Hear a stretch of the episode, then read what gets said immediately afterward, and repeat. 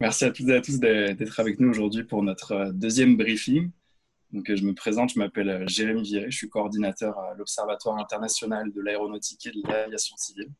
Donc, l'Observatoire, c'est une unité de recherche de, de l'ESG UCAM qu'on a lancé avec, avec Méran et Hans l'année dernière, il y a un petit peu plus d'un an. notre vocation, c'est vraiment de faire du transfert de connaissances. si on, on, résume souvent notre mandat former et informer, donc un public vraiment large qui va vraiment des, industriels, des personnes qui sont dans l'industrie aéronautique et de l'aviation civile, comme le, comme le public, comme les décideurs publics. Donc on, vise vraiment à améliorer la, compréhension euh, et à aider à la prise, la prise de décision. Euh, donc aujourd'hui avec nous on a Méran Ibrahimi, donc qui est professeur titulaire, titulaire au département de management et de technologie de l'EEG-UCAM, qui est directeur de notre observatoire. Et on a Hans Sobas, pilote de ligne depuis 20 ans, nouvellement euh, diplômé, je ne sais pas encore comment on peut dire, euh, du MBA de l'ESG et euh, de Paris Dauphine, et qui est aussi notre coordinateur aviation civile à l'Observatoire. donc aujourd'hui, deuxième briefing. Qu'est-ce que, les briefings de, l'Observatoire, en, quelques mots, donc je l'ai dit, le, mandat de l'Observatoire, c'est vraiment décortiquer les enjeux, essayer de, mieux les comprendre, mieux les cerner. on sait qu'en aviation et en aéronautique, ils sont assez complexes. Ça implique beaucoup d'acteurs. Donc euh, là, aujourd'hui, dans, dans, un format court, interactif, on va essayer de, de, mettre ça au clair un petit peu avec nos intervenants aujourd'hui. Euh, donc vous avez un module de conversation sur Zoom. Je vous invite dès à présent, à, si vous avez des, questions qui viennent au cours de la présentation, n'hésitez pas à les, à les, insérer dans, le, dans ce module de conversation. On les, on les prend bien en note. Puis euh, dans la deuxième partie de, de, ce briefing, en fait, on va, on va tenter d'y répondre euh, le, mieux possible. Puis si on n'a pas le temps d'y répondre parce que c'est un format court, on fera un retour par écrit euh, sur, sur notre site internet. La semaine dernière, on n'a pas eu besoin, on a réussi à, pas mal tout couvrir, donc euh, j'espère que ce sera, ce sera le cas aujourd'hui. N'hésitez pas, posez vos questions. Donc pour entrer un peu dans le vif du sujet, je, je, vais, je, vais, je, vais, te mobiliser un petit peu, Hans, pour faire le lien avec ce qu'on qu'on avait un peu abordé la, la semaine dernière au niveau des, des stratégies de, de, sortie de crise en aviation. Est-ce que, euh, assez brièvement, je vais partager mon écran, euh, est-ce que assez brièvement, tu pourrais nous parler un petit peu de faire un état des lieux de l'ampleur, de la longueur de, cette crise euh, que, l'aviation connaît actuellement? Bonjour tout le monde. Merci à Jérémy pour la parole. Bonjour Méran, merci de te joindre à nous aujourd'hui. J'aimerais joindre, j'aimerais passer mes salutations à tout le monde qui est avec nous pour ce deuxième briefing. Et euh, s'il vous plaît, posez des questions. Euh, la dynamique, les échanges, c'est ça qui donne la richesse à ces webinaires. Donc, euh, on sait que l'aviation est frappée durement par la crise de la COVID, par cette pandémie en Amérique du Nord à partir, depuis le 15 mars. Euh, en, Europe début, euh, début euh, février et l'Asie depuis décembre. Donc, comme les chiffres de l'IATA le disent bien, on parle présentement d'une perte possible de, de, plus de 320 milliards de dollars pour l'industrie de l'aviation civile. On a vu des chutes pour la plupart des transporteurs aériens allant de 80 à 90% même certains 100% de leur opération complètement clouée au sol. Pour être capable de vous expliquer un petit peu euh, le résumé de tout ça, on parle en moyenne pour des transporteurs d'une perte de 20 à 50 millions de dollars par jour. Si on prend euh, Air Canada, euh, qu'on connaît tous très bien, c'est 22 millions de dollars par jour leur perte, malgré une opération réduite, des avions cloués au sol, la plupart de leur personnel euh, navigants euh, euh, arrêtés, c'est quand même des chiffres énormes. Vous vous pouvez comprendre aussi la complexité de la situation. Lorsqu'on parle des compagnies aériennes qui ont besoin habituellement d'une moyenne avec un taux de remplissage de 73 à environ 77% pour les majeurs américains, qui sont une belle représentation de, des grosses compagnies, autant européennes, asiatiques que nord-américaines. Euh, avec un taux de remplissage minimum de 73, environ 79% euh, pour juste être capable de couvrir les coûts. Lorsqu'on a vu une diminution de plus euh, de 80-90% du chiffre d'affaires, explique, ça explique pourquoi ces compagnies-là sont tant en difficulté. Il y a plusieurs Euh, il y a deux gros volets à cette euh, difficulté. Donc, un, les compagnies devaient être euh, capables de prendre des mesures de mitigation pour être capables de réduire leurs coûts, réduire la grosseur de leur opération, pour être capables de ralentir cette hémorragie financière de la liquidité de ces compagnies aériennes-là car sans ce ralentissement-là ou ces mesures-là, c'est la faillite, comme plusieurs compagnies ont malheureusement fait face au cours des derniers deux De plus, malgré cette mitigation de coûts d'opération euh, pour réduire la liquidité, c'était important pour une, euh, pour une industrie aussi névralgique pour un pays euh, d'être capable de se faire aider éventuellement par le gouvernement ou par toute autre forme pour être capable d'assurer une longévité à long terme, ce que Méran euh, va plus se couvrir euh, dans quelques minutes et expliquer un peu aussi pourquoi euh, cette polémique par rapport à vouloir se faire rembourser les billets, par rapport aux compagnies qui ne veulent pas rembourser les billets, par rapport à toutes les mesures qui ont été prises dans certains pays. Et c'est ce qu'on va éclairer aujourd'hui. Ben, merci beaucoup, Hans, pour ce, ce, retour sur un peu ce qu'on avait abordé la semaine dernière. Pas tout à fait. Là, tu as un petit peu enrichi, je pense. Mais euh, ce qui nous intéresse vraiment aujourd'hui, l'axe qu'on a envie de développer avec vous, euh, c'est vraiment sur ce, qui fait un peu la, une des journaux par rapport à l'aviation civile, ce qui concerne un peu euh, tout à chacun. Ce qu'on ce qu'on a pas mal en tête ces, derniers temps, c'est vraiment le, les, annulations de billets à cause de, cette crise, tu en as parlé. Puis un peu sous l'aspect des droits des passagers, en fait, qu'on voit qu'ils sont un peu c'est compliqué pour dire en termes diplomates, un peu, c'est un peu un euphémisme, c'est assez compliqué. Puis je pense que Méran, vous allez pouvoir un petit peu euh, nous, détailler, ça, puis euh, aller en profondeur sur les, sur les, les, raisonnements qui sont derrière ça. Alors, merci Jérémy. Ben, merci à tous. Euh, je suis ravi de voir donc les participants nombreux comme ça à notre, notre deuxième briefing.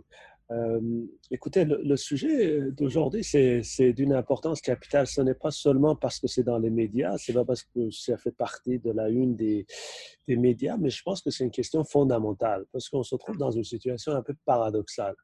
D'un côté, euh, on ne peut pas nécessairement aujourd'hui diaboliser les compagnies aériennes.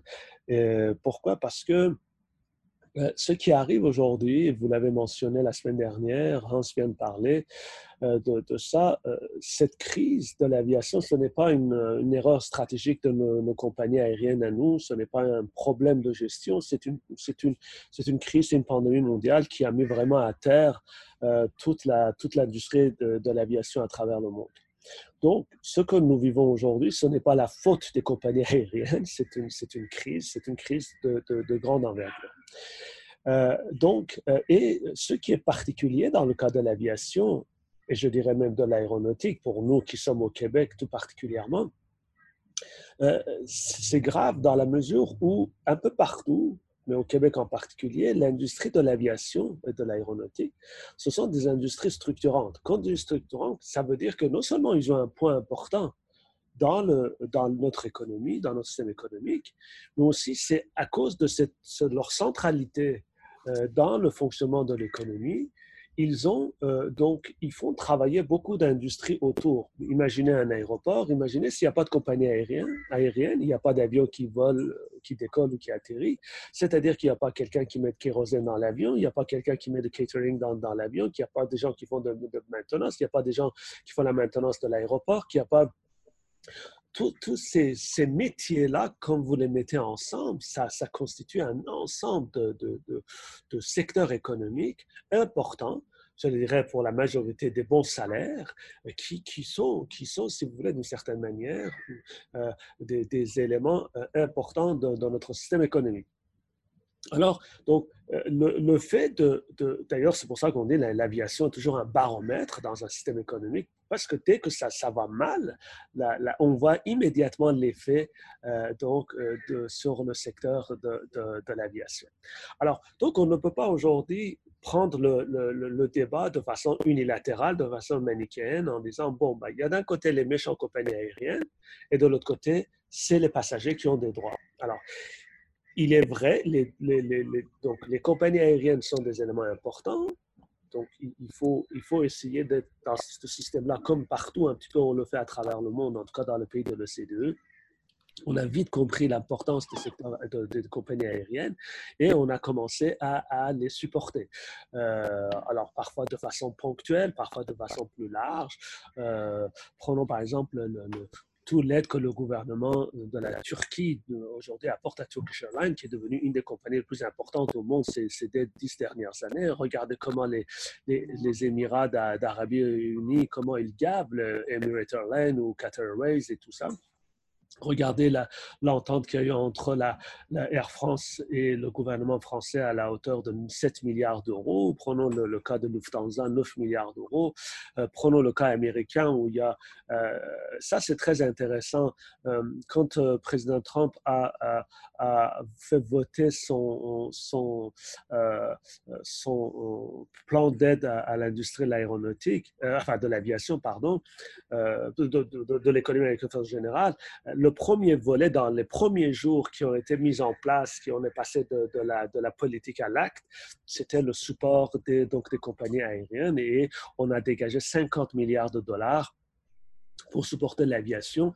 Et dans les premiers jours, il y a eu 24 milliards de dollars qui a été distribué sous forme de prêts, sous forme sans intérêt ou sous forme de, de l'aide, subvention, participation à l'actionnariat, différents scénarios, mais n'empêche que c'était finalement l'argent euh, euh, sonnant et trébuchant qui est arrivé dans la trésorerie de ces compagnies-là. Euh, donc, euh, American Airlines, Delta, tout ça, on, on en profité. Donc, ça montre l'importance de, cette, cette industrie-là.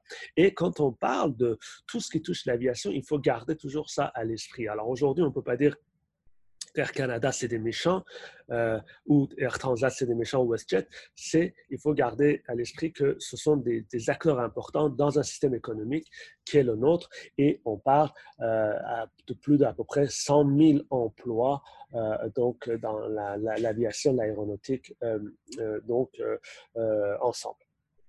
Alors, mais euh, bien sûr, cet élément-là, cette aide doit arriver et je ne comprends pas pourquoi nous, encore une fois au Canada, on est parmi les derniers à intervenir ou à agir dans la mesure où pratiquement tous les pays l'ont fait.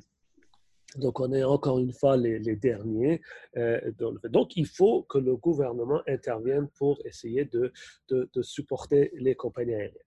Ce dont on parle aujourd'hui, une fois que cette introduction est faite, ce dont on parle ici, c'est une question fondamentale et ça, ça, touche le droit des passagers.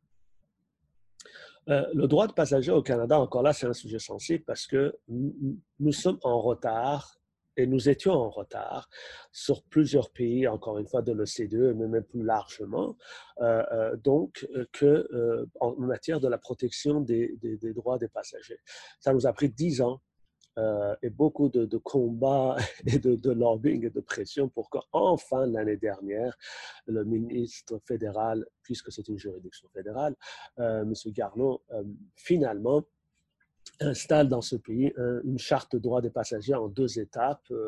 et donc, ça, ça on, l'a eu, qui n'est pas parmi les meilleurs au monde, mais enfin, c'est mieux que rien, dans la mesure où le fardeau de la preuve est toujours sur les épaules de, de, passagers et ça, ce n'est pas une mince affaire. Mais enfin, euh, la, question aujourd'hui, c'est de, de, Bon, il y a des gens qui ont payé un billet d'avion, euh, ils n'ont pas pu partir ou ils ne pourront pas partir. Et aujourd'hui, ils réclament le remboursement de leur, euh, de leur billet pour, pour ne pas tomber dans quelque chose de simpliste, un peu sensationnaliste, je pense que c'est important de mettre les choses euh, en, place. Quand une personne achète un billet, généralement, souvent c'est le cas, quand on a un projet de voyage, un projet de vacances, je sais pas, je, même comme universitaire, dans six mois, dans neuf mois, si la situation se rétablit, j'aimerais aller à telle conférence. Donc, j'ai un projet dans la, dans, en tête et donc je vais d'avance acheter un billet d'avion. Pourquoi j'achète ce billet-là d'avance? Pour planifier mes, mes, donc mes déplacements, mais surtout, quand j'achète mon billet d'avance, d'une certaine manière, je vais profiter à des prix plus bas. Hein? Pourquoi les prix sont plus bas dans ce cas-là? Parce que quand la compagnie aérienne établit un prix, c'est toujours en fonction de gestion de risque. Vous avez vu que le taux de remplissage d'un avion a un lien direct avec la rentabilité d'une compagnie aérienne. Si je commence neuf mois à l'avance, dix mois à l'avance, je donne un chiffre fictif comme ça, à, acheter mon billet, c'est comme si, d'une certaine manière, je vais prendre le risque que quoi qu'il arrive de toute façon, et là on met de côté pour l'instant l'histoire de l'assurance voyage et autres, mais je prends le risque que dans dix mois, je vais partir en voyage. Et de cette manière-là, le, transfert du risque de la compagnie aérienne va de la compagnie vers le passager. De cette manière-là, la compagnie aérienne peut plus facilement, plus rapidement, donc prévoir le nombre de sièges vendus à bord et d'établir, plus on, la date de départ s'approche, d'établir des stratégies de marketing pour aller chercher bon, ben, des, des, gens qui achètent des billets plus chers à la dernière minute ou moins chers à la dernière minute, peu importe un panoplie. Mais toujours est-il que plus le nombre de sièges est vendu dans un, dans un avion, plus le risque diminue pour la compagnie aérienne. Et pour, ce, pour, ce, pour transférer ce risque-là, la compagnie aérienne, au moment de l'achat, accorde une diminution de prix par rapport à ce même billet si vous l'achetiez une semaine avant, avant votre départ. Donc, déjà, dans le fait d'acheter le billet d'avance, la compagnie aérienne a un avantage d'une certaine manière, qui est le transfert du risque. Et s'il arrive le jour de votre départ et vous ne pouvez pas partir, Généralement, les compagnies aériennes, qu'est-ce qu'ils font? Euh, bon, pour certains, vous perdez votre billet, notamment c'est le cas avec le low cost de certaines compagnies, donc vous perdez votre billet. Pour d'autres compagnies conventionnelles, généralement, vous allez perdre des pénalités. Euh, par exemple, je ne sais pas, chez Air Canada, si vous, si vous annulez votre vol, ben vous avez une pénalité euh, de 300 dollars, je, je, pense que c'est ça, alors, donc je ne connais pas les chiffres exacts. Mais oh, donc, la compagnie va chercher une pénalité, donc son risque est rémunéré d'une certaine manière et, et, le siège étant libéré peut être vendu à la dernière minute, soit au rabais ou plus cher, dépendamment de la de taux de, fréquentation de ce vol-là. Alors, on est dans un cas où un certain nombre de personnes ici au Canada ont acheté leur, leur billet d'avance, donc ils ont acheté leur risque de partir à un moment donné, mais qui ne partent pas. Autrement dit, on est dans une situation où le service pour lequel ils ont payé n'aura pas lieu, n'a pas lieu, ou n'a pas eu lieu.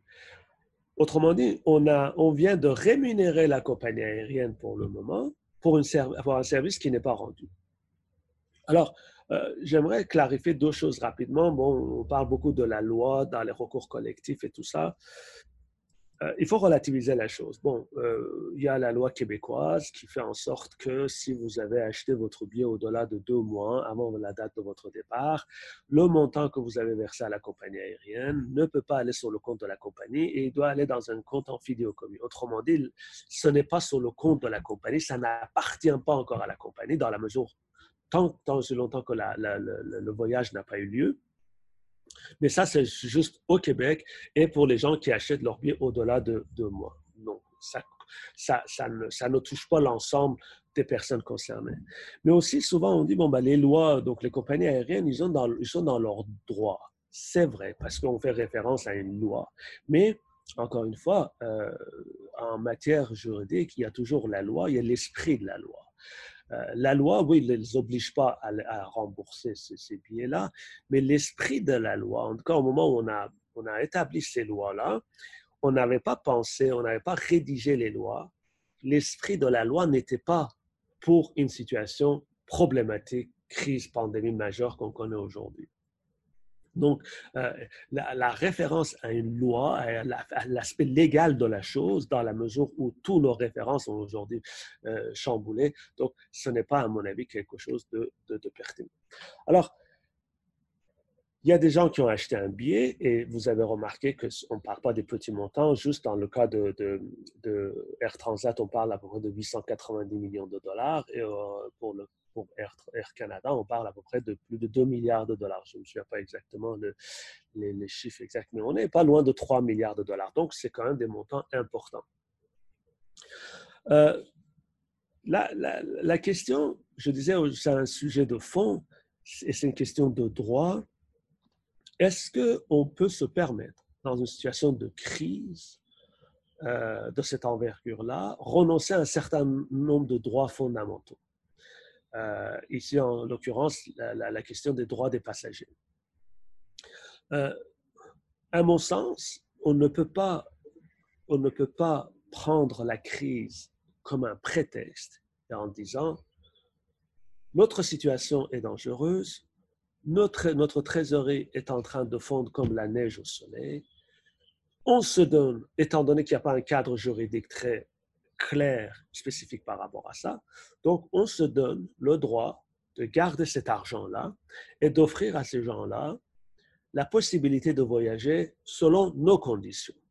Par exemple, Air Canada qui était plus large dans, cette euh, plus plus plus ouverte si vous voulez dans cet argent. Il dit bon écoutez, on va transférer votre billet en bon de voyage et ce bon de voyage vous pouvez l'utiliser quand vous voulez, il n'y a pas de limite là-dedans et vous pouvez le transférer à quelqu'un d'autre. Si dans six mois votre fille veut partir en voyage, ben vous pouvez lui transférer ça et puis voilà, vous vous réglez entre vous. Alors que d'autres compagnies disent non, par exemple Air, Transat ou euh, WestJet disent ben, ça, ça sera euh, on vous donne un crédit de voyage dans un délai de 18 mois ou 24 mois, dépendamment de, de, compagnie. Autrement dit, on dit aux passagers, je garde ton argent parce que je suis en situation de crise et je te donne la possibilité de voyager à mes conditions. Des conditions avec des souplesses euh, diverses le problème de fond que ça pose, cette, politique-là, cette stratégie-là, c'est que euh, on est dans une situation où on demande aux passagers, au détriment d'un service qu'il n'a pas eu, de financer la compagnie aérienne. Encore là, j'insiste sur le fait qu'il faut aider les compagnies aériennes pour traverser la crise, et c'est le rôle de l'État de le faire. Mais ici, c'est le passager, sont les passagers. Alors, bien sûr, les montants ne sont pas très importants, très importants. Quand 3 milliards juste pour les deux compagnies, je suis sûr que si on ajoute WestJet et, et, Sunwing et tout ça, le montant est bien plus que ça. Mais enfin, mais n'empêche que les passagers sont en situation de financer les compagnies Ce n'est pas leur rôle. Ce n'est pas leur rôle. Parce que la crise, bien sûr, a frappé les compagnies aériennes, malheureusement. Mais la même crise a frappé les citoyens. Si on regarde au, Canada, plus de 7 millions de personnes qui, ont, qui sont inscrites au, chômage. Ajoutez à ça tous ceux qui touchent, qui ont perdu leur boulot, qui ne sont pas inscrits au chômage, mais qui profitent de la, des 2000 dollars, euh, donc de l'aide d'urgence du gouvernement canadien. On se rend compte qu'il y a une panoplie large de la population canadienne et québécoise sont frappés par cette crise-là. Pourquoi? À ce moment-là, on ne doit pas accorder la même importance à la, détérioration de la situation économique des citoyens face à la crise dans les mêmes mesures que par rapport aux compagnies aériennes. On ne peut pas prendre les passagers comme otages puisqu'ils ont déjà payé donc, euh, dans cette situation-là. Mais aussi, malgré le fait qu'au Canada, on n'a pas, on pas euh, aidé les compagnies aériennes directement comme des programmes d'aide spécifiques comme on l'a fait en Europe, comme on l'a fait aux États-Unis, comme on l'a fait un peu partout à travers le monde. Mais n'empêche qu'il y a d'autres programmes d'aide, par exemple les subventions, 75% de subventions salariales des compagnies, euh, dont les compagnies aériennes ont, ont profité d'ailleurs. Alors, ce qui fait que, et même si on va plus loin et qu'enfin le gouvernement, et je l'espère, que le gouvernement canadien décide de, euh, de supporter les compagnies aériennes, on se retrouve dans une situation assez étrange où les passagers qui ont payé leur billet mais qui n'ont pas eu le service aident, financent les compagnies aériennes par le biais de leur impôt qu'ils ont payé dans une situation, alors que leur propre situation économique s'est détériorée, ils vont aider aussi les compagnies aériennes. Autrement dit, les passagers qui, dès le départ, ont pris le risque d'acheter leur billet d'avance pour profiter d'une certaine réduction de, prix, se trouvent dans une situation trois, triplement pénalisée. Le, geste, le risque a été sur leurs épaules aujourd'hui pleinement assumé par les passagers. Deuxièmement, ils financent les compagnies aériennes par le biais qu'ils ont payé, mais le service qu'ils n'ont pas eu. Et par le biais de la fiscalité de leur pays, par le biais de leurs impôts, ils vont financer les compagnies aériennes. Alors, là, les recours collectifs qui commencent à fleurir comme des petits pains à travers le pays. C'est ça, c'est ça. Alors, je pense que c'est ça, aujourd'hui, on, en est là et je pense que cette situation-là ne, peut pas être, euh, euh, ne peut pas être acceptable dans un pays démocratique, dans un pays de droit, dans un pays où il y a des principes de protection euh, des, des, citoyens. Donc. Et il va falloir aller au-delà, bon, moi je ne, m'exprime pas sur les, recours collectifs. Je pense que d'abord les citoyens ont le droit de le faire et c'est au tribunal d'accepter si ces, recours-là sont, recevables ou pas. C'est une de mes dans lequel je n'ai pas d'expertise du tout. Euh, mais, euh, donc c'est leur droit. Mais encore une fois, il faut garder la notion de droit fondamental des passagers et garder la situation économique de façon générale, la situation économique des, euh, euh, des compagnies aériennes et assumer son rôle d'État et intervenir pour aider les compagnies aériennes. De régler cette histoire-là, à mon avis, il est normal que les compagnies aériennes libèrent ces montants d'argent-là parce que comme passager, comme citoyen, si je n'ai pas les moyens de partir en voyage, mais que j'ai 18 mois avec mon billet acheté chez WestJet ou chez Air Transat, je dois partir, soit je renonce, soit je pars à un voyage qui n'est pas dans les meilleures conditions pour moi. Alors donc, vous voyez, c'est une question qui est une question fondamentale. Et à mon avis, euh, euh, la solution est complexe. Hein. Ce n'est pas juste en condamnant les compagnies aériennes qu'on va régler le problème. Mais comme on voit par exemple dans le cas des États-Unis, par exemple, euh, l'aide de, l'État était conditionnelle aussi au remboursement des billets. Autrement dit, l'État a dit, je vous donne l'argent, c'est mon rôle de réguler l'économie dans une situation de crise, je vous donne l'argent, cet argent-là, vous vous servez pour vos opérations, pour assumer vos, euh, vos contraintes ou vos exigences financières. Et parmi ces exigences financières, c'est de rembourser les passagers. Et dans l'aide que le gouvernement peut apporter aux compagnies, il faut tenir compte de ce montant-là. Parce que, en fait, il est vrai que si on fait vider le trésorerie d'Air Canada ou Air Transat ou WestJet et qui sont en situation de faillite, c'est dans l'intérêt de personne, ni les passagers, ni l'économie, ni notre pays de façon générale. Comme je disais, c'est pour ça que j'ai commencé en disant ce sont des industries structurantes.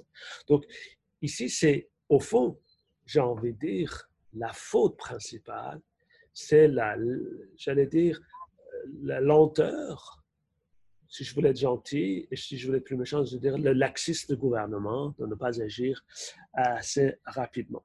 Alors, grosso modo, j'ai dit un petit peu ce que je voulais dire, donc je, laisse aux participants s'ils ont besoin de, de, de, de s'exprimer sur le sujet ou de me poser des questions ou de nous poser des questions. Ce sera avec grand plaisir. Merci beaucoup, Méran. Euh, ah, moi, j'ai une question rapide peut-être. Est-ce que euh, à l'instar de la France, vous parliez de, du conditionnement de, l'aide aux États-Unis? C'est quand même une, clause un peu euh, plus axée sur l'environnement. Est-ce que c'est quelque chose qui serait possible, envisageable ici au Canada, que le gouvernement propose une aide conditionnée à, ce que les compagnies aériennes canadiennes et québécoises aillent plus loin au niveau environnemental? Est-ce que ce serait politiquement possible? Alors, euh, partout, à peu près partout, euh, l'aide des gouvernements, d'une manière ou d'une autre, avec des degrés divers, avec des scénarios différents, était conditionnelle hein, à un certain nombre de, mesures. Par exemple, dans certains cas, c'était la réduction de la consommation de plastique à bord. Dans d'autres cas, ben, justement, des mesures euh, environnementales avec Air France en matière de contrôle de leur production de gaz à effet de serre. Euh, je dirais qu'il euh, est normal qu'on puisse avoir ce genre de, conditions, mais encore une fois, il va falloir être raisonnable dans la manière d'imposer les choses. C'est-à-dire que, euh, prenons la, c'est pour ça que c'est important dans le secteur de l'aviation de passer à des mesures assez générales, comme par exemple subventionner 75 des salaires des employés, c'est une très bonne chose, je ne suis pas contre ça. Mais quand on regarde, par exemple, si vous avez, comme les compagnies aériennes, euh, si par exemple dans le cas d'Air Canada ou Air Transat ou WestJet qui ont acheté des, avions, des aéronefs récemment, le coût de capital pour assurer, euh, pour, pour euh, obtenir ces avions-là est très, très élevé. Vous, vous, subventionnez mon salaire, mes salaires, c'est très bien, mais moi, j'ai un, souci important avec le coût de capital. Donc, c'est pour ça qu'il va falloir de faire, faire de façon spécifique, hein, de façon très spécifique, euh, apporter l'aide. Il ne faut pas imposer des règles générales. Par exemple, quand on regarde Air Canada, euh, parmi les compagnies aériennes, d'ailleurs, Air Canada, ça fait 7 ans, 8 ans qu'il est considéré comme, remporte le prix de meilleure compagnie en Amérique du Nord, ou par exemple Air Transat qui a remporté donc meilleure compagnie euh, pour justement pour ses mesures en matière de l'environnement. Il ne faut pas arriver avec des mesures générale qu'on impose à tout le monde, il faut regarder cas par cas. Quels sont, comment l'aide gouvernementale peut venir régler, euh, bien sûr, aider la compagnie à s'en sortir, mais aussi en même temps aider les compagnies? Par exemple, si vous avez un flotte d'avions euh, qui sont vieux, comment cette aide pourrait faire en sorte qu'il y ait un renouvellement de flotte d'avions avec des, avions de, des générations récentes qui, ont un taux de consommation moins grand. Ou alors, quelles sont votre structure de coûts Il peut y avoir mille et une choses. Ce qui est important, c'est de faire l'aide au gouvernement bien sûr conditionnel. Euh, on l'a vu, l'expérience de 2008 malheureusement l'a montré, c'est que beaucoup d'aides ont servi à, payer des gros salaires aux dirigeants et des bonus et des, ce genre de trucs. Alors il faut surtout s'assurer, d'ailleurs je pense qu'on a appris de, 2008 pour à peu près dans toutes les compagnies, l'aide a été justement très claire chez les, chez les Américains, la même chose. Euh, ces, ces, montants-là ne peuvent pas servir donc de, de l'argent. Et d'ailleurs, un geste symbolique au Canada quand l'État a commencé à verser des salaires, enfin 75 de salaire à Air Canada, euh, euh, M. Ravinescu a renoncé à son salaire. Je ne pense pas qu'il manquera de l'argent. Hein. donc, son salaire d'un million et demi, c'est une partie, c'est après le tiers ou le quart de son, ses revenus annuels, mais n'empêche que c'est un geste symbolique euh, à ce moment-là qu'il a fait. Donc, il faut, il faut venir vers des mesures sur mesure compagnie par compagnie. Et c'est ce que les Américains ont fait de façon très, très, très bien, ce que les Européens sont en train de faire. Euh, le, package de Lufthansa est très différent d'Air France, est très différent de, British Airways, enfin tout ça, là, donc euh, il faut qu'on revienne à, ce genre de situation, il est évident. Je dirais que nous, nous ne sommes pas parmi les pires en matière de protection de l'environnement. Euh, et donc, alors peut-être que la, la, tâche est moins, moins, moins grande au Canada qu'ailleurs. Mais il y a eu des bons, si je peux ajouter aussi avec ce que Méran dit, l'industrie elle-même de l'aviation s'est régularisée avec la crise. Vous avez vu que la plupart des compagnies en ont profité avec cette réduction de trafic aérien pour mettre à la retraite les avions les plus énergivores, les plus vieux avions de la flotte, pour juste garder les avions oui, qui sont les plus récents parce que ce sont les beaux les plus chers et ce sont les avions qu'on doit faire voler, mais qui sont à la fois euh, énergétiques et de plus aussi à réduire cette compétition de devoir être sur une route euh, forcément pour garder son créneau pour garder sa présence. Donc, on a vu de plus en plus aussi les routes euh, les moins euh, rentables, euh, les moins utilisées qui vont être délaissées aussi. Donc, c'est une autre forme par l'industrie d'être capable de dire qu'elle fait sa part écologique à travers cette crise-là. Merci beaucoup, Hans. je regarde le temps, je regarde les questions. On a une question pour l'instant. Donc, s'il y a des questions parmi les participants, n'hésitez pas à les poser sur le, la, thématique qu'on vient de développer aujourd'hui. Euh, la question qu'on a, c'est une question d'Alexandre Boisvert et c'est une question beaucoup plus, je pense, de, société et pas que, que pour l'industrie et pas vraiment appliquée aux droits des passagers. Donc sa question est la suivante. Euh, avec ce qui se passe dans l'actualité, selon vous, est-ce qu'il y a aussi du racisme dans l'aviation? Merci et bonne journée. Donc euh, c'est vraiment une question assez, assez actuelle qui ne concerne pas les droits des passagers, mais je pense que Hans, on en avait, on avait en, comment dire, lors de nos, nos recherches, on, on, en avait discuté. Est-ce que, est-ce qu'il y a des, hormis ce, que, ce, qui, ce qui te concernait toi, est-ce qu'il y a, il y, a, il y a des choses toi, qui tu as des choses à commenter là-dessus? Je, vais, aller, étant un sujet délicat et un sujet euh, euh. Un, souvent, comme on dit, un éléphant dans la pièce que tout le monde est conscient mais ne veut pas adresser vu la délicatesse de celle-ci, je vais avancer avec précaution pour dire l'industrie elle-même de l'aviation, il faut reculer d'où elle provient. C'est une industrie qui provenait auparavant de l'aviation militaire, donc une aviation qui était plus axée aussi sur un cadre d'hommes, euh, souvent les plus nantis, c'était des positions qui étaient accédées euh, par des enfants qui avaient eu la chance soit d'avoir des parents haut placés ou d'avoir atteint les meilleures écoles. Il faut dire aussi le pourquoi qu'il y a euh, une sous-représentation dans certains corps de métier aussi de l'aviation, pas seulement chez les pilotes, mais chez les mécaniciens et dans d'autres positions, une sous-représentation d'un d'une communauté ethnique à l'intérieur et souvent aussi parce que ce, étant euh, une industrie qui est souvent euh, méconnue, euh, où est-ce que les parents ne savent pas par où accéder, trouver une porte pour laisser leurs enfants, ce ne sont pas une industrie qui, au au, préalable, euh, on encourageait les enfants à dire deviens pilote, deviens euh, mécanicien d'avion, euh, allez dans la gestion. Donc, le fait que dans le monde immigrant aussi, c'était pas dans plusieurs pays, ces, pays-là, parce que la forte immigration proviennent, n'ont pas même leur compagnie aérienne nationale, qui est souvent un véhicule très utile pour être capable de promouvoir les emplois de l'aérien. C'est un premier élément. Deuxième élément, autant que c'est une énorme industrie, l'aviation, c'est une industrie où est-ce que euh, c'est un petit monde aussi. C'est un monde euh, euh, qui est très tissé, serré, où est-ce que la plupart du temps, les gens sont capables d'avoir une opportunité par soit quelqu'un qu'on connaît, quelqu'un avec qui on est allé à l'école. Donc, ça fait que, et pour y rentrer, il y a beaucoup d'appelés, peu d'élus.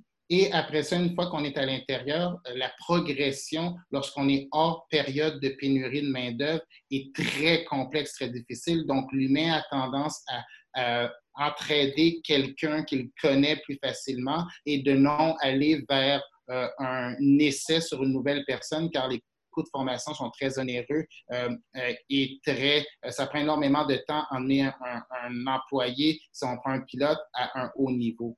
Est-ce que le racisme existe? Le racisme découle aussi de la peur, découle aussi de la méfiance découle aussi de, du manque de volonté d'ouverture et d'aller vers vers son prochain pour apprendre à le connaître.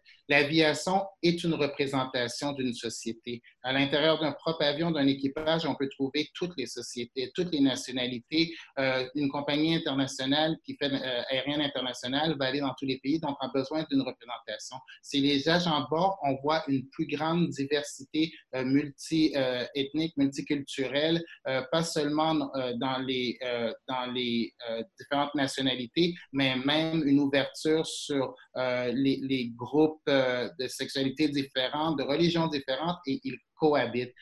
Malheureusement, dans certains corps professionnels, la barrière est encore plus difficile pour y aller. Euh, chez les pilotes, il y a encore beaucoup de travail à faire. Chez les mécaniciens, ça s'améliore. Et puis, pas seulement le racisme par rapport euh, aux immigrants, il y a le sexisme, il y a le manque d'ouverture par rapport à beaucoup de choses. Donc, l'aviation, si elle veut atteindre l'ouverture qu'elle représente par l'image d'aller d'un pays à un autre et de ramener les cultures tous sous le même toit en harmonie dans un avion, doit faire plus que euh, d'avoir des programmes. Parce que lorsqu'on demande à un immigrant, aucun immigrant veut rentrer par la discrimination positive. Ça fait aussi mal que la discrimination négative. Mais d'avoir vraiment une opportunité, une ouverture vers des chances égales, vers une compréhension des cultures et surtout aussi, euh, il y a le plancher de verre de donner les mêmes égalités pour être capable d'accéder aux plus hauts cieux, aux plus haut poste, ça c'est un autre élément. Donc, euh, je pense que euh, par l'observatoire, on est capable de voir, on est capable de,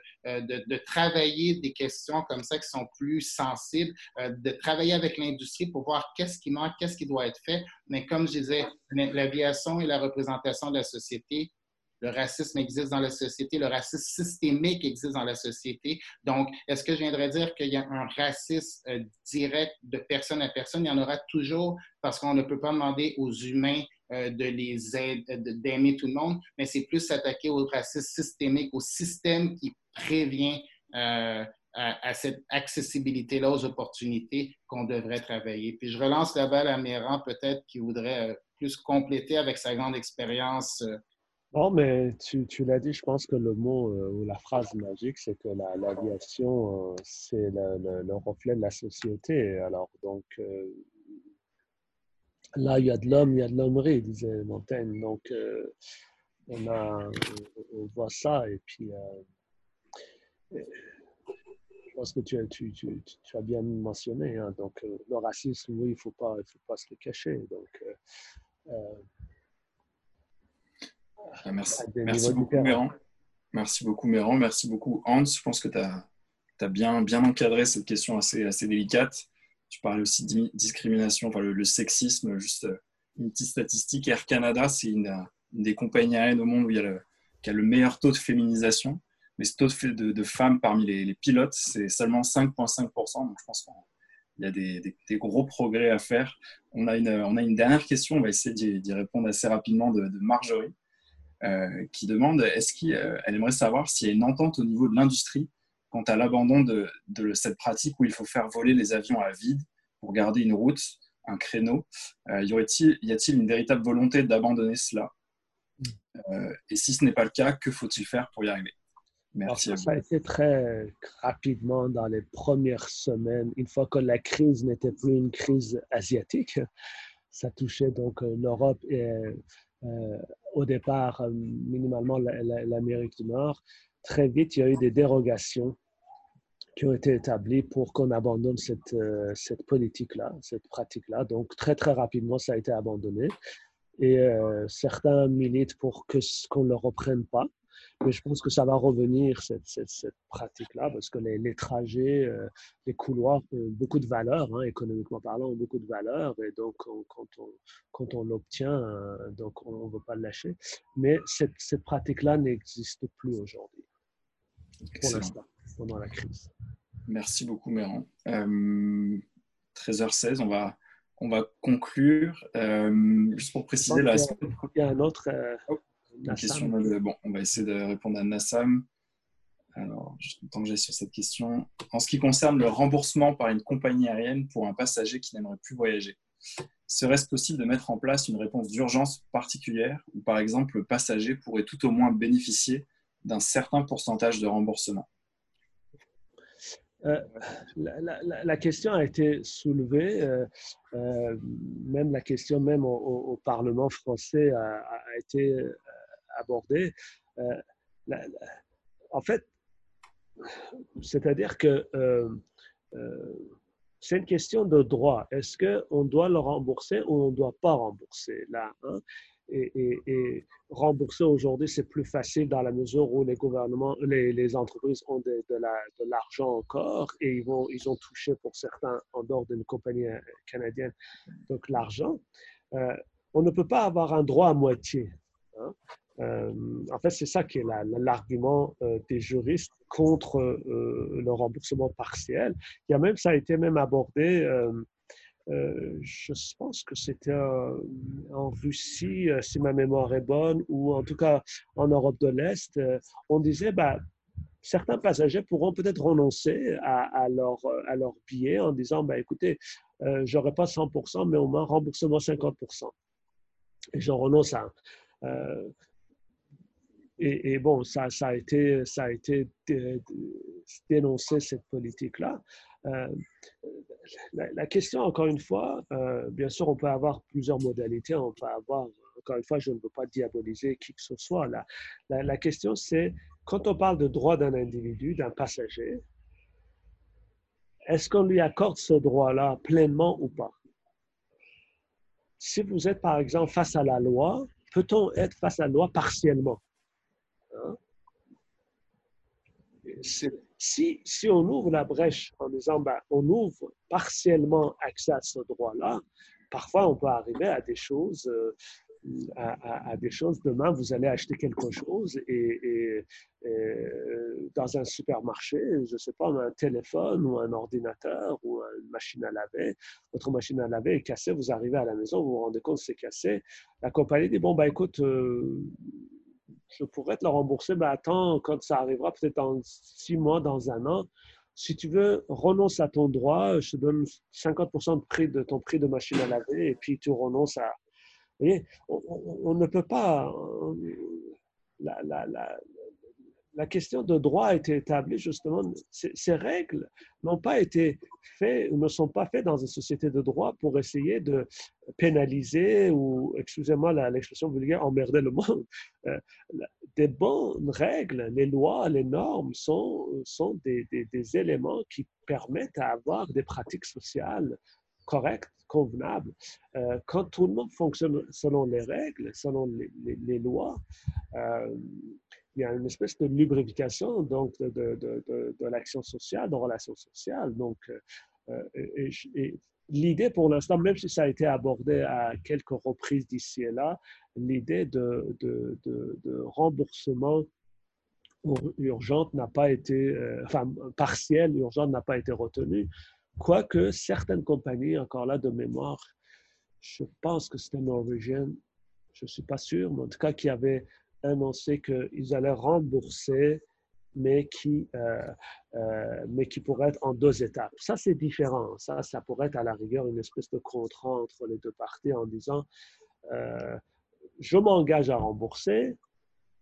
Dans la situation actuelle, pour pouvoir faire face à mes je vous propose, par exemple, 50% tout de suite Selon les, pratiques en vigueur, les 50% restants, je vais le rembourser avec des intérêts de, je sais pas, de 3 dépendamment de la, des, critères donc, euh, fiscaux dans un pays. Donc, euh, ça, c'est très différent de dire, bon, bah, renoncez à vos droits, prenez 50% c'est mieux qu'en rien. Et puis, euh, bon. Et puis, si je peux ajouter aussi, il y a aussi une complexité dans la tarification des billets d'avion aussi qui, euh, dans un seul avion, on peut retrouver une trentaine, quarantaine de différentes classes de, tarification de billets euh, de non remboursables à pas remboursables.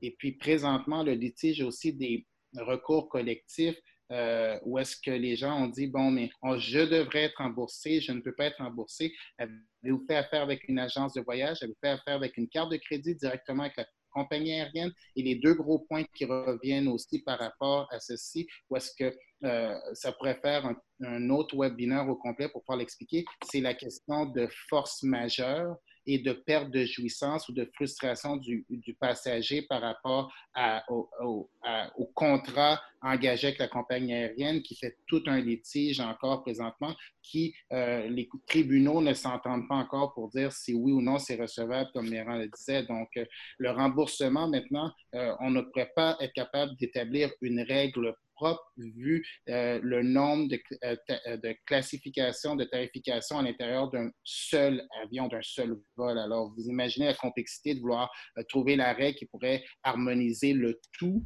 je pense que on serait peut-être même pas encore vivants qui vont encore essayer de s'asseoir pour trouver le meilleur moment. Il y aura toujours des mécontents, malheureusement, et il y aura toujours des personnes qui vont tomber entre les failles vu leur situation et leur complexité qui est du cas par cas. Ce qui est, juste, c'est un élément anecdotique, mais c'est intéressant. Euh, je commençais à, vous entendez les oiseaux, je suis dans le jardin, alors on entend les oiseaux.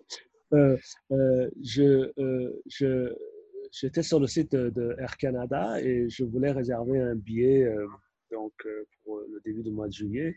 Et donc, je regarde les, les tarifs standards, donc flex et ça. Et puis, ils ont ajouté une nouvelle colonne pour le même siège, classe économique, vous avez un tarif qui est largement plus cher. Et ils ont mis une espèce de banderole, une espèce d'étiquette vert très, très voyant qui dit remboursable. Autrement dit, on sait que si un billet peut être remboursable à 100%, c'est un risque. Et, donc, la, la, compagnie dit, bah, cette fois-ci, je prends le risque mais je rémunère le risque. Autrement dit, le billet à peu près de mémoire 400-500 dollars plus cher pour le même trajet classe économique. Euh, et vous voyez, donc on est vraiment dans cette question de gestion de risque, ce qui rend la question de, de, remboursement euh, une question complexe aussi euh, à justement aborder dans la vie. Excellent. Ben, merci pour vos éclairages. Hans et Méran, j'espère que ça, ça a éclairé un peu le, sujet pour tous ceux qui étaient présents aujourd'hui. Euh, on va conclure juste avant. Euh, n'oubliez pas que vous. Jérémy, on a une dernière question. Je répondrai vite si tu me donnes deux petites minutes. Je t'en prie, vas-y. J'y vais. de la part de Ross, question. Bonjour Hans, concernant la formation des pilotes, croyez-vous qu'il serait pertinent d'établir des programmes d'aide afin de soutenir et encourager les futurs euh, les futurs à choisir cette carrière car il y a un risque réel d'avoir la même problématique qu'après le 11 euh, septembre 2001. Très bon point. La pénurie euh, accentuée qu'on a commencé à vivre et qu'on était en plein cœur de celle-ci jusqu'au mois de mars 2015 a été euh, accentué par le fait aussi que, oui, le vieillissement de l'âge des pilotes, la retraite qui est passée de 60 à 65 ans, on parle même d'une retraite euh, des fois à 65 ans, mais on n'est pas encore là, mais maintenant à 65 ans, toutes ces, euh, ces années-là ont été repoussées de 5 ans. Après le 11 septembre aussi, pendant près de deux à trois ans, plusieurs écoles de pilotage ont fait faillite parce que les compagnies faisaient faillite, fermaient, il y avait un surplus de pilotes sur le marché. Donc, euh, ça a pris beaucoup d'années avant d'être capable de réintégrer tous ces pilotes-là euh, dans l'industrie et de voir une, euh, expansion de l'industrie avec les années. Maintenant, ça va prendre encore quelques années, peut-être pas comme le 11 septembre, parce qu'on parlait, comme dans le premier webinaire, au lieu d'une reprise en forme de V, donc une, une pente descendante directe suivie d'une pente montante, on parle plus d'une reprise en, en, forme de U, où est-ce qu'il y aurait un, un creux au bas et qu'on recommencerait. Mais les bonnes nouvelles, c'est qu'on est déjà en train de voir les compagnies aériennes qui sont sur une relance tranquille présentement en Europe, en Asie. Euh, L'Amérique est en train de travailler sur sa relance qu'on devrait voir lorsque les frontières vont rouvrir euh, le mois prochain. Mais c'est sûr que si les jeunes arrêtent pendant les 18 prochains mois aller dans les écoles de pilotage, nous allons, lorsque nous allons revenir, euh, comme Yata dit, au, trafic de janvier 2020 qu'on va voir d'ici les 24 à 36 prochains mois, nous allons être dans le cœur de, de euh, cette pénurie. Donc, c'est important d'avoir, autant comme l'Observatoire le fait, d'essayer de euh, euh, d'ouvrir les portes de l'aviation vers les gens, de, de, leur, de, de, montrer le côté plus accessible, d'expliquer les carrières, de travailler aussi avec les ministères de l'Éducation, avec l'industrie elle-même pour supporter. On voit plusieurs euh, compagnies comme en Europe qui ont des programmes de cadets, en Asie aussi. Peut-être que ça pourrait être une option, mais je sais que l'Observatoire devrait faire éventuellement un webinaire, je pense,